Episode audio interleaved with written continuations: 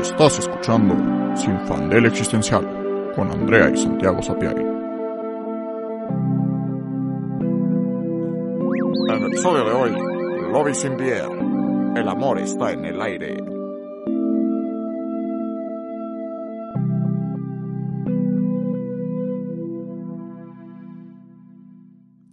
Hola, soy Andrea.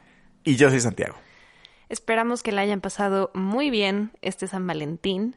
Los que tienen pareja y los que no, que no hayan llorado mucho, que los memes no hayan estado tan ardidos.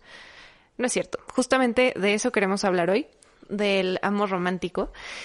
Y especialmente ahorita, pues por San Valentín, porque es el tema principal. Hay mil memes al respecto, tanto de personas con pareja y personas sin pareja. Pero especialmente creo que lo interesante son los memes de las personas sin pareja. Sí, exactamente. Porque justo como que el discurso es que llega el 14 y pues, sí, ya, que tiene pareja, pues hace su deal con su pareja. Pero quien no tiene pareja, este, pues justo son todos estos chistes como de, ay, que me llegue alguien el 12, ay, estoy disponible si alguien me quiere invitar a salir, este, voy a hacer una peda de solteros de todos los amigos solteros, eh, o este deal como de justo que el, el 14 es horrible porque te recuerda tu soltería. Y pues ese es el discurso, porque vivimos en una sociedad este, que prioriza sobre todas las cosas.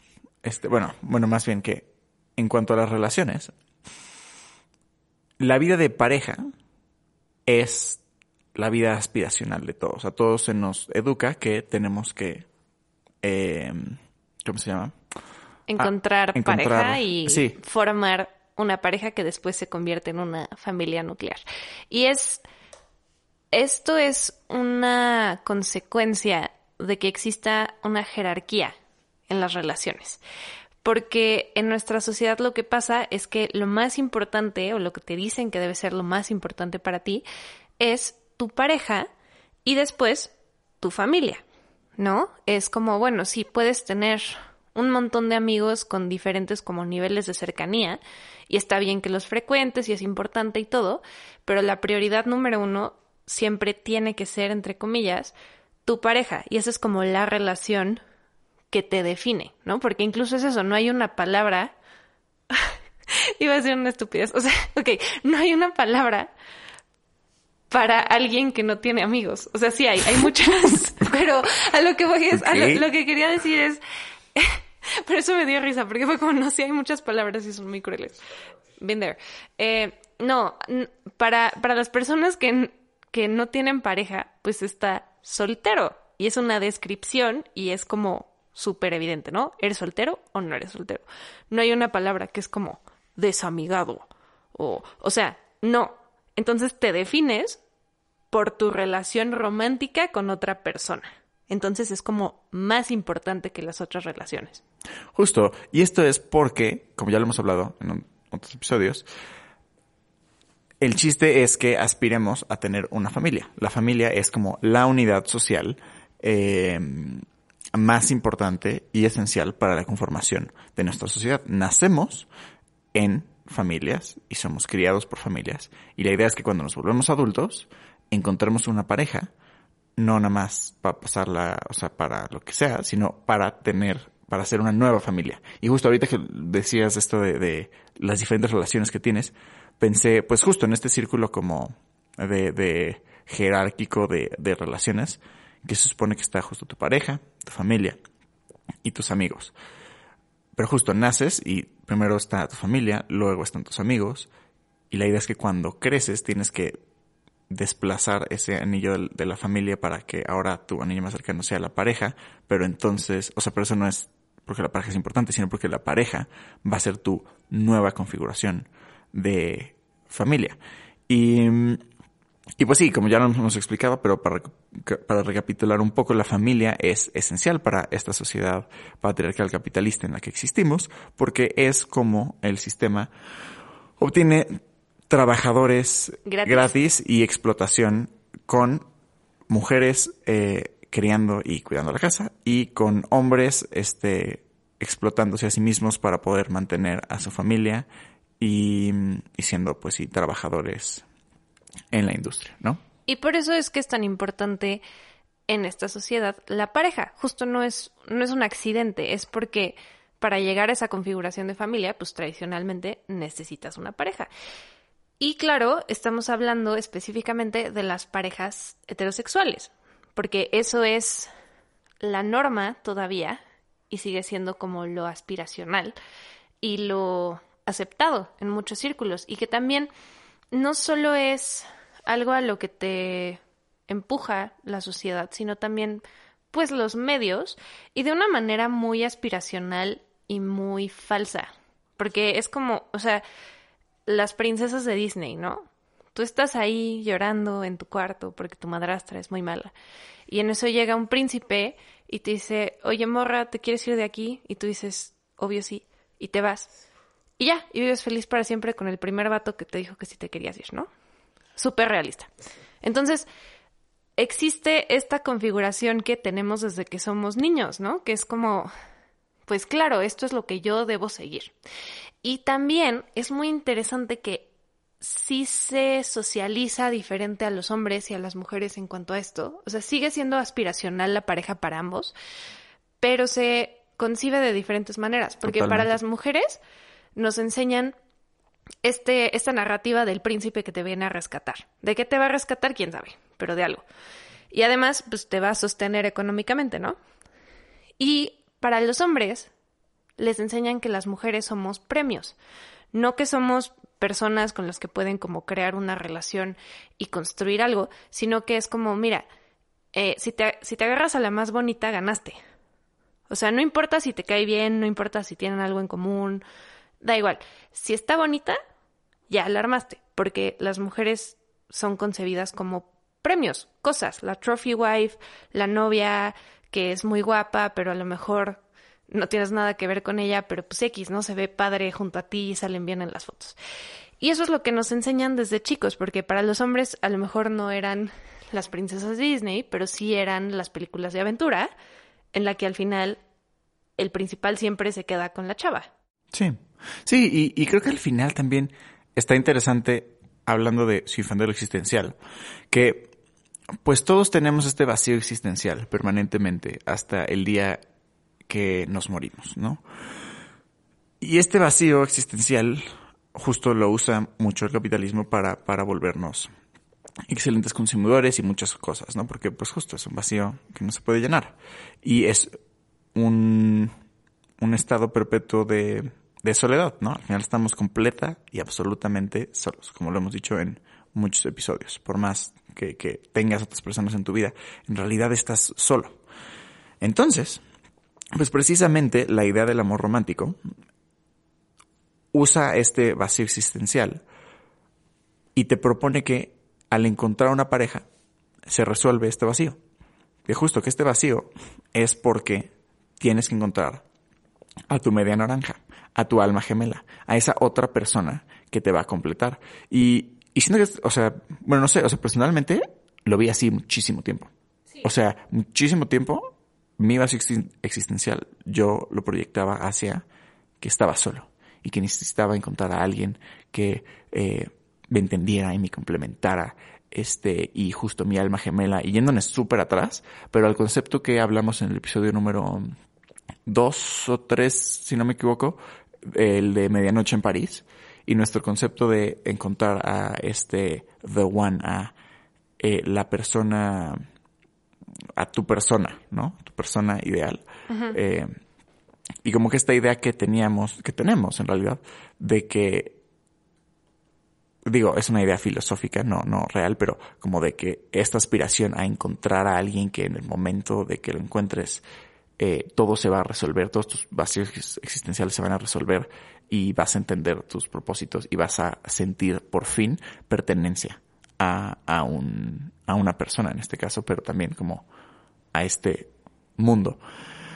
Pero bueno, al final, en la vida real lo que pasa es que te consigues una pareja y no se llena el vacío existencial, obviamente, porque no, no se llena. Pero entonces, lo que pasa es que tenemos, vivimos como con esta forma de pensar tan, tan negativa hacia la soltería, que estamos constantemente buscando una pareja. Entonces pasa muchas veces que forzas una relación cuando en realidad no, no eres feliz o no es algo que te hace bien o no es algo ni siquiera que necesitas, ¿no? Y de ahí también todos estos chistes, este, misóginos, pero que revelan esta verdad, de, de las parejas, eh, y que justo la mayoría son misóginos, pero como de que, de que los hombres odian a sus, este, novias. Así de puta, como jode. Este, justo que, que la boda es el peor día de, de su vida, ¿no? Sí, y de, que es "Ay, como, Preferiría estar viendo fútbol con mis amigos. Ajá, es como de, exacto, pues exacto. entonces no seas pendejo, no le pidas que se case contigo, de que, güey, dos más dos es cuatro, no mames.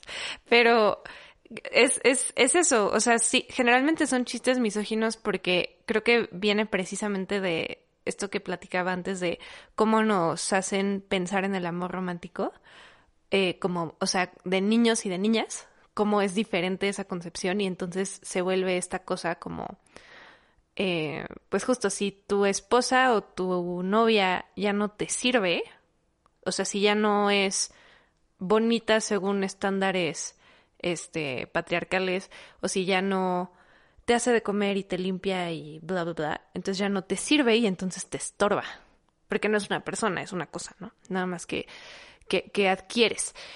Eh, pero revela precisamente esta realidad de que la mayoría de las parejas ni siquiera se caen bien.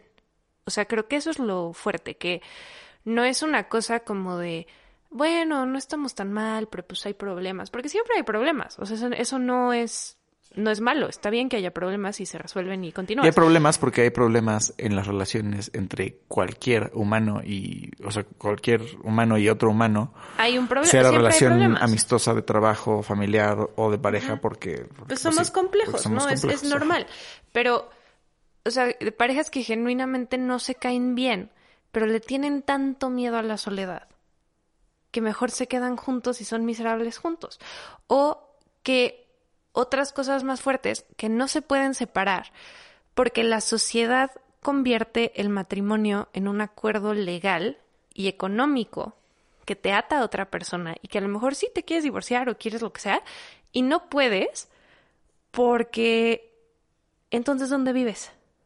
Y entonces, y que te- es una realidad, o sea, es algo que yo he pensado, cosas muy densas, que muchas mujeres terminan en ese punto en el que ellas decidieron o fueron empujadas por varias situaciones a ser las que se quedan en su casa a cuidar a sus hijos y por lo tanto no desarrollaron su carrera y de repente pues la relación termina o lo que sea y dicen, güey, ¿y ahora qué chingados hago?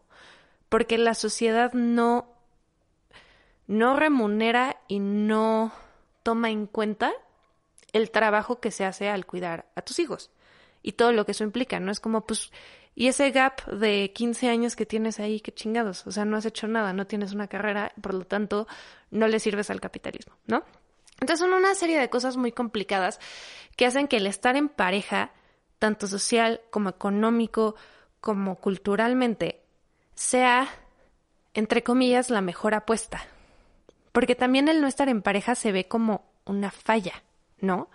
Es el típico como de, o sea, ¿y por qué no tienes novio? Como, ¿qué tienes de malo? Casi, casi, ¿no? Porque Sí, sí. ¿qué está mal contigo que no sales con nadie? Claro, sí, ese es, ese es como la, la, lo que se asume, que si no tienes pareja, algo está mal. you. O sea, Algo está estás loca, güey, o, o, o algo, porque es, es raro que no tengas novio. Y es, es, a mí me parece ridículo porque es como, dude, ¿qué tal si no quieres tener novio o novia? O sea, ¿qué tal si estás bien soltero? ¿Por qué tienes que buscar todo el tiempo el estar con otra persona? Pero pues es por ese mandato social. Porque todo te dice qué es lo que debes hacer. Y además porque obviamente el amor y en general ese afecto y el romance, pues se siente bonito.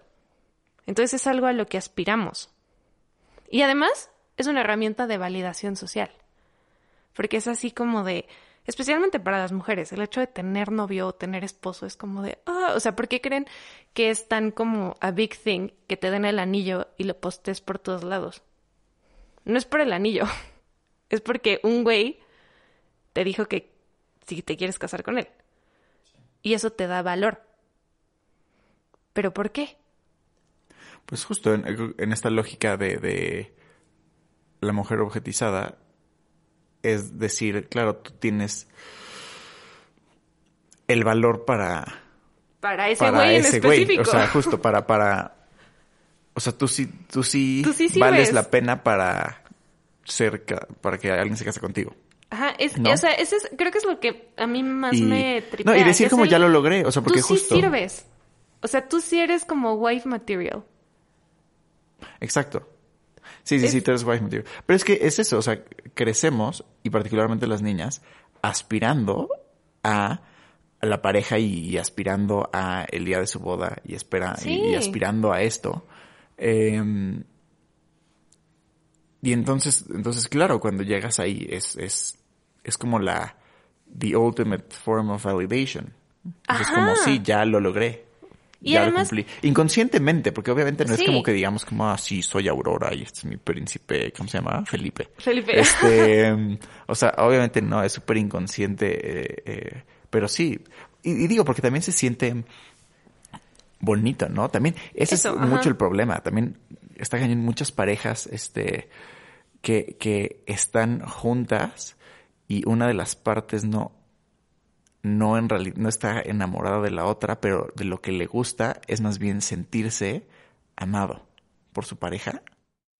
Y lo que le gusta es sentirse amado. Porque eso le da validación y eso lo hace sentir, este, pues sí, o sea, o sea, le da validación y le da también estatus social. O sea, hay un chorro de... Y se de- siente bien, o se sea, también bien. es eso, que, que no es como algo malicioso, o sea, no creo que la gente vaya por ahí haciendo eso a propósito, pero es difícil a veces discernir lo que estás sintiendo cuando siempre te han pintado un panorama súper específico de lo que debes sentir o no debes sentir, o qué es el Claro, amor también o qué eso no está es súper interesante porque deja tú, eso, o sea, el concepto de enamorarse está planteado cómo debes sentirte de una forma súper, súper específica que yo creo, en mi experiencia, no es, este, no es accurate, ¿no? O sea, No. siento que está planteado como, pues justo, estas mariposas en el estómago y explosión y este como enamoramiento eh, eh, que te hace perder la cabeza, este, y que no puedes pensar en otra cosa y que estás así como de como, wow, este es el, el motivo de mi vida. Ajá.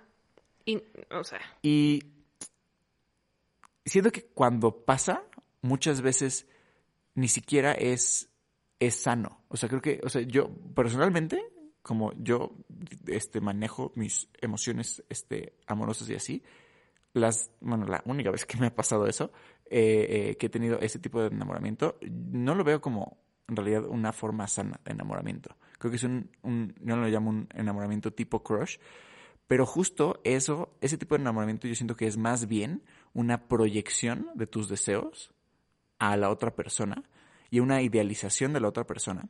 Y creo que es problemático porque, como lo decíamos en el episodio pasado, es poner a la otra persona en un pedestal.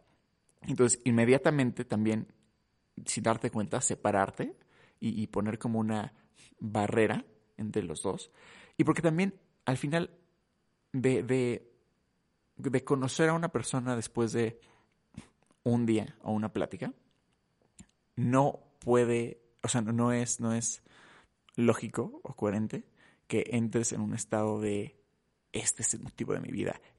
Amo a esta persona profundamente y- y me cortaría las venas por esta persona. Porque no la conoces, simplemente, o sea, así, o sea, no, no creo que sea sano.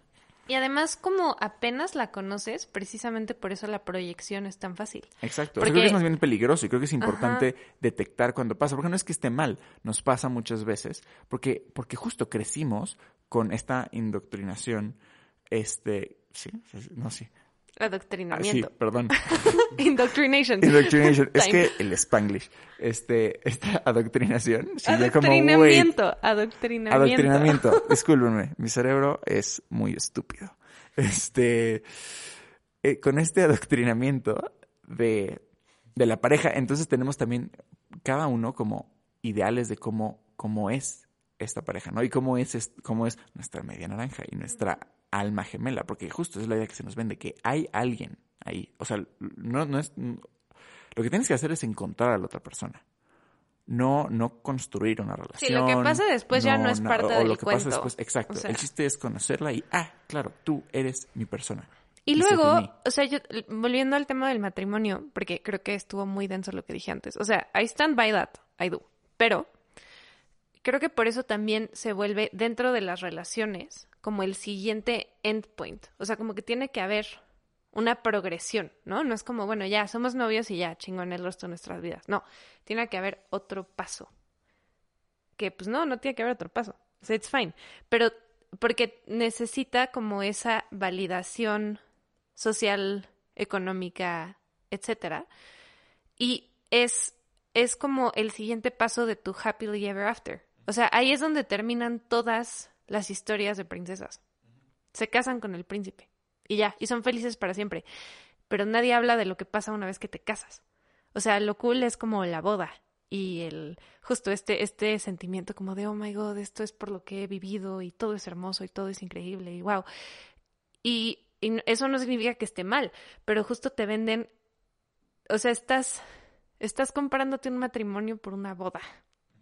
En muchas ocasiones. O sea, hay gente que genuinamente se casa por la boda. Porque es lo que, lo, lo emocionante, ¿no? Y es como, no, deberías casarte porque quieres estar con esa persona, ¿no? O sea, como que eso es, eso es lo que realmente significa casarte. Pero pues eso no es tan emocionante, ¿no? Eso no vende.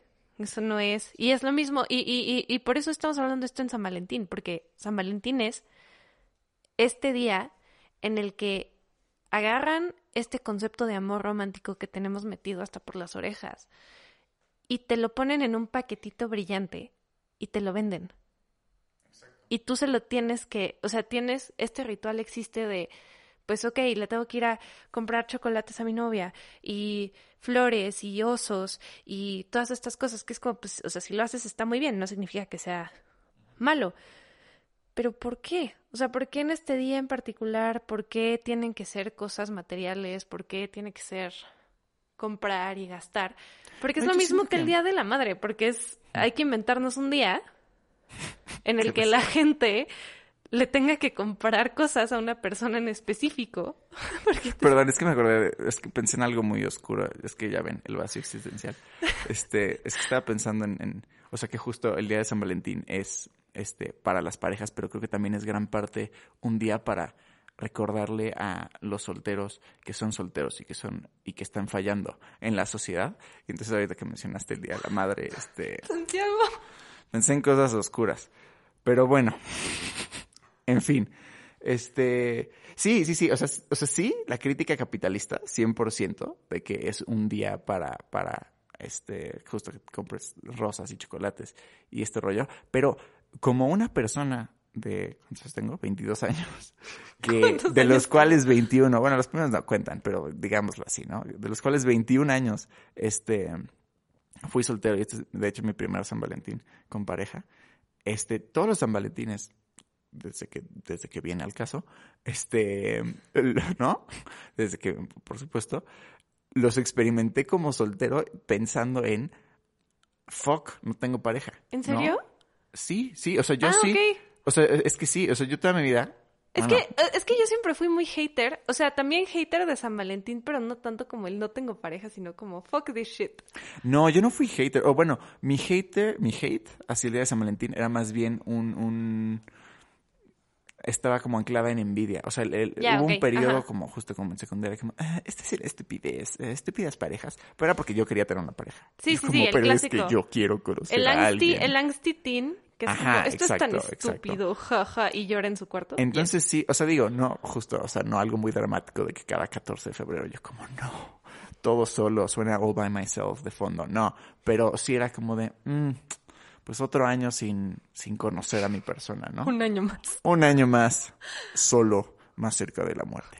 A los 15 Este- años, todo traumado, así de, ¿por Sí. qué no he conocido a...? No, o sea, sí tiene sentido eso que dices. Yo, eh, o sea, es que no sé, San Valentín en específico no, pero sí entiendo el angst como de, de querer tener pareja. Ah, no sé, a mí se me mezcló una cosa muy rara. Sie- siempre he odiado como a todo el mundo, casi. Eh, siendo honestos. O sea, desde que soy niña siempre era como, ah, todo es horrible y los odio a todos y me caen bien como tres personas. Entonces, cuando estaba en secundaria, eh, que es pues cuando empieza todo este rollo, ¿no? Justo era como de, no manches, es que sí, o sea, sí quería tener novio y sí quería todo, pero al mismo tiempo decía como, pero ¿quién chingados? O sea, de que neta no le tiras un pan a nadie, ¿no? Este, entonces era una mezcla muy rara como de, sé, sé que estás allá afuera, seguramente en otra escuela, niño que no conozco. Y no, estaba en el Green Hills all along, pero ese fue el plot twist. Pero no, o sea, era, esa mezcla, entonces, no sé, y no tanto en San Valentín, solo como en general que es, obviamente se agudizaba en San Valentín, pero es, esta, es este condicionamiento, pero es como una niña de 14 años, ¿por qué tendría que estar pensando en eso, no? ¿Y por qué tendría que tener esta presión, como tú dices, de, oh, otro año de no conocer a mi persona? Es ridículo, tienes 14 años, o sea, que vete a jugar los Sims, no sé, o Club Penguin, porque en ese momento todavía existía, pero, pero es eso, es, es una presión muy grande. Y no, o sea, todo esto que a lo mejor suena súper cínico todo este episodio. ¿Y, saben por qué es súper cínico? Porque todos los que estamos aquí grabando el podcast tenemos pareja. Exacto. Incluyendo al productor. Y una pareja este, estable. Heterosexual. Heterosexual, estable. Estable y... Y estamos felices. Estamos felices. Entonces sí, sí, sí, sí, es un poco cínico el episodio. Pero... Pero también, hipócrita, ¿no? Principalmente hipócrita, hipócrita. Pero, pero, pero no, o sea, creo que, creo que las dos cosas pueden ser verdad al mismo tiempo. O sea, esto no significa como, bueno, entonces foque el amor y nada importa y no les regalen cosas en San Valentín y no se casen porque todo es un scam. No, yo sí me quiero casar en algún punto, sin prisa. Pero sí quiero. No es algo como que diga como, ay, no, el matrimonio es horrible. No, sí me quiero casar. No católicamente, obvio, porque sería una mentada de madre, tanto para la iglesia como para mí. Pero, pero sí, es más, yo creo, ver el amor con ojos críticos y decir, a ver, estoy con una persona, estoy con esta persona en específico, porque quiero, o estoy con esta persona porque no quiero estar solo, o, estoy con esta persona porque me conviene, o, porque, o porque está cómodo, o sea, nos llevamos bien y, pues sí, puede jalar, ok, y ya, o sea, no sé, a mí, a mí eso no me parece suficiente. Y siento que mucho es esta presión social de que a huevo esa es la configuración que tienes que tener y eso es a lo que tienes que aspirar. Y es chistoso, es algo que hemos platicado Santillo mucho, que justo ahorita que estamos los dos con parejas heterosexuales, eh, monógamas, estables, con las que estamos felices, nos dimos cuenta que no nos da miedo estar solos lo cual suena muy contraproducente. Pero yo la verdad es que antes, y, digo, esto es separado del tener pareja, sino como un rollo de crecimiento personal y darte cuenta de cosas en la vida. Pero antes a mí sí me daba cosa el decir como, güey, imagínate que me quedo sola. Whatever that means, quedarse sola, ¿no? Que imagínate, y entonces, y si corto, y si. Y, y como que me daba cosa estar soltera, lo cual es raro porque me encanta estar sola, pero tenía como ese estigma como de no, es que, ¿sabes? Tengo que estar en pareja. Y ahorita ya no siento eso. Ahorita lo que siento es, quiero estar en pareja. Pero si por X o Y estoy soltera, I'm fine. Exacto. No pasa nada. Sí. Sí, me pasó exactamente lo mismo. Y de hecho justo fue, fue este año. O sea, me pasó algo y me di cuenta que... El año pasado, porque ya estamos en el 2020. Ah, sí, sí, es que fucking tiempo. Les juro que en mi mente sigo teniendo 19 años. La pandemia jodió todo. Pero bueno. Este, mm, ¿en qué estaba? Sí, o, sea, el, el, año pasado entonces, este, justo, me di cuenta que podía estar solo y que era muy feliz solo. O sea, más bien, siempre he sido solo, pero siempre tenía como justo, como este, este añoramiento de una pareja, de encontrar a mi persona. Necesito algo más. Y necesito algo más. Y me di cuenta como, no sabes qué, fuck algo más. O sea, no, no me gusta la, la forma en la que está este, conceptualizada la vida de la pareja y cómo debes encontrarla. Y sabes que la verdad, verdad estoy muy contento solo. Y estuve muy, muy contento solo este, los meses que duró eso. Como un mes y de No, repente no, no, fue no, como, fueron- ¿qué no, crees? fue como medio año. Yo estaba, sí, sí, sí, medio año de estar solo. Y justo, y de repente conocí a mi actual pareja, a Natalia, saludos. Este, y de hecho, al revés, chistoso, porque la conocí al principio y yo me decía a mí mismo como, no, a ver, acabamos de construir este pedo, Santiago, no te enamores. Acabamos, o sea, acabamos de tener esta conversación. ¿Qué te está sucediendo, Santiago? Pero, pero creo que por eso es importante construirlo, porque, porque me di cuenta en esta, este, en, en enamorarme de, de Natalia, que, que justo cuando deconstruyes el amor como está establecido en la sociedad, te das cuenta de que en realidad puedes hacer con el amor lo que se te dé la gana. Por no usar otra palabra. Pero como, sí, You just, you tengo que filtrarme. Sí. Sí, pero, pero lo que se te dé la gana. O sea, ya que decon- deconstruiste este pedo y no pienses en que tienes que estar con alguien y que te tienes que casar, ni que tienes que tener hijos, ni, ni que nada de esto. O sea, de verdad puedes hacer absolutamente lo que quieras. Puedes nunca tener una pareja. Puedes este, tener una pareja y nunca casarse. De que a los 80 años y de uh, justo, o sea, novios. Sí, somos y nunca, novios, nunca y se ya. casaron Ajá. por motivos. Este, puedes irte por el camino este más normal y casarte y tener hijos y ser muy feliz. Puedes este tener una configuración de pareja o de o romántica también completamente pues lo que literalmente tú quieras y, y que, y que tu pareja o parejas quieran, ¿no? O sea, ahorita pensando como en, en la poligamia. No, poliamor, porque poligamia es como implica otras cosas culturalmente. Pero, o sea, porque Bueno, poligamia ya es como, Sí, como... eh, ya sabes, chi- donde- child brides en Sí. Estados Unidos, saludos, no. Perdón, en el poliamor, este... Que hay diferentes tipos de poliamor. O sea, que creo que también...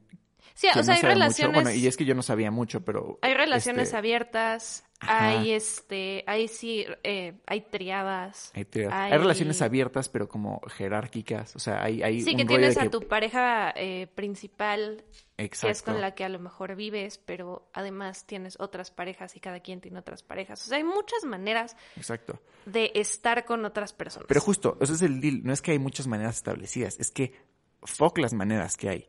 O sea, tú haz literalmente lo que tú quieras. De que a ti te conviene tener una pareja monógama, dudad. A ti te parece tener una pareja, pero también este tener, eh, no sé, relaciones sexuales no emocionales también. Y bueno, obviamente que estés de acuerdo con tu pareja, ¿no? Porque si no es pintar el cuerno y pues no mames.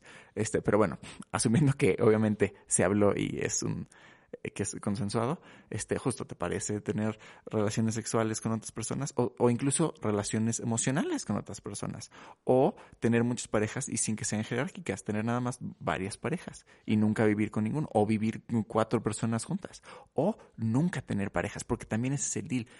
La, la relación amorosa no es lo, lo, lo más alto ni lo más aspiracional. No existe una jerarquía de relaciones.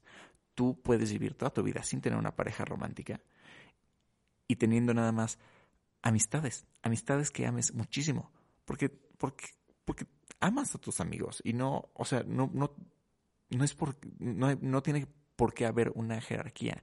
Eh, eh, o sea, creo que también muchas, muchas veces esa jerarquía se da porque tu pareja o tu familia pues forman más parte de tu vida que, que tus amigos, ¿no? Porque pues literalmente vives juntos o algo así. Pero creo que eso también, o sea, precisamente el rollo de las jerarquías entre las relaciones románticas y no románticas, además de lo obvio, o sea, de si vives con tu pareja, pues obvio lo vas a ver más, es algo a propósito. O sea, es como, claro, o sea, si ese es tu punto central, el, la familia nuclear o tu pareja, las amistades son secundarias y también creo que así es como nos enseñan a construir vínculos de amistad. O sea, que nos enseñan que, pues sí, los amigos son importantes, pero no son tan importantes, ¿sabes? O sea, creo que eso es algo que también te enseñan, que es como, bueno, o sea, ok, tienes a tus amigos, pero van a cambiar y luego va a haber otros y luego... Y es ridículo porque con las parejas pasa lo mismo la mayoría de las veces. Va a haber otra pareja y va a haber... y cambia, pero sí hay como una... un énfasis muy fuerte en que la, eh, la pareja y cualquier relación romántica es más importante. Y también porque en cuanto a, no sé, hacer planes o planear tu vida, generalmente a la persona que tomas más en cuenta pues es a tu pareja. Y no es que esté mal, pero creo que sí, sí es algo que hay que cuestionarnos como de, oye, o sea, sí, hay que, hay que justo organízate como tú quieras, eh, jerarquiza tus relaciones como tú quieras o no las jerarquices, pero ¿por qué siempre tiene que ser la pareja romántica el punto número uno? Si a ti te acomoda, está muy bien, pero no por eso creo que está bien, pues, descuidar amistades, ¿no? Y, y, dejarlas de lado y como, pues sí, decir, bueno, ellos siempre van a estar ahí, pero mi pareja como que tiene que ser mi, mi punto central y mi eje. Y que también creo que lo más importante de todo esto, o sea, volviendo como a lo que estábamos diciendo antes, es cuestionarse si quieres tener pareja, número uno, luego ¿por qué? ¿No? Porque, o sea, hay muchas razones, pero genuinamente es sentarte a pensar, oye, ¿por qué quiero estar con esta persona o no?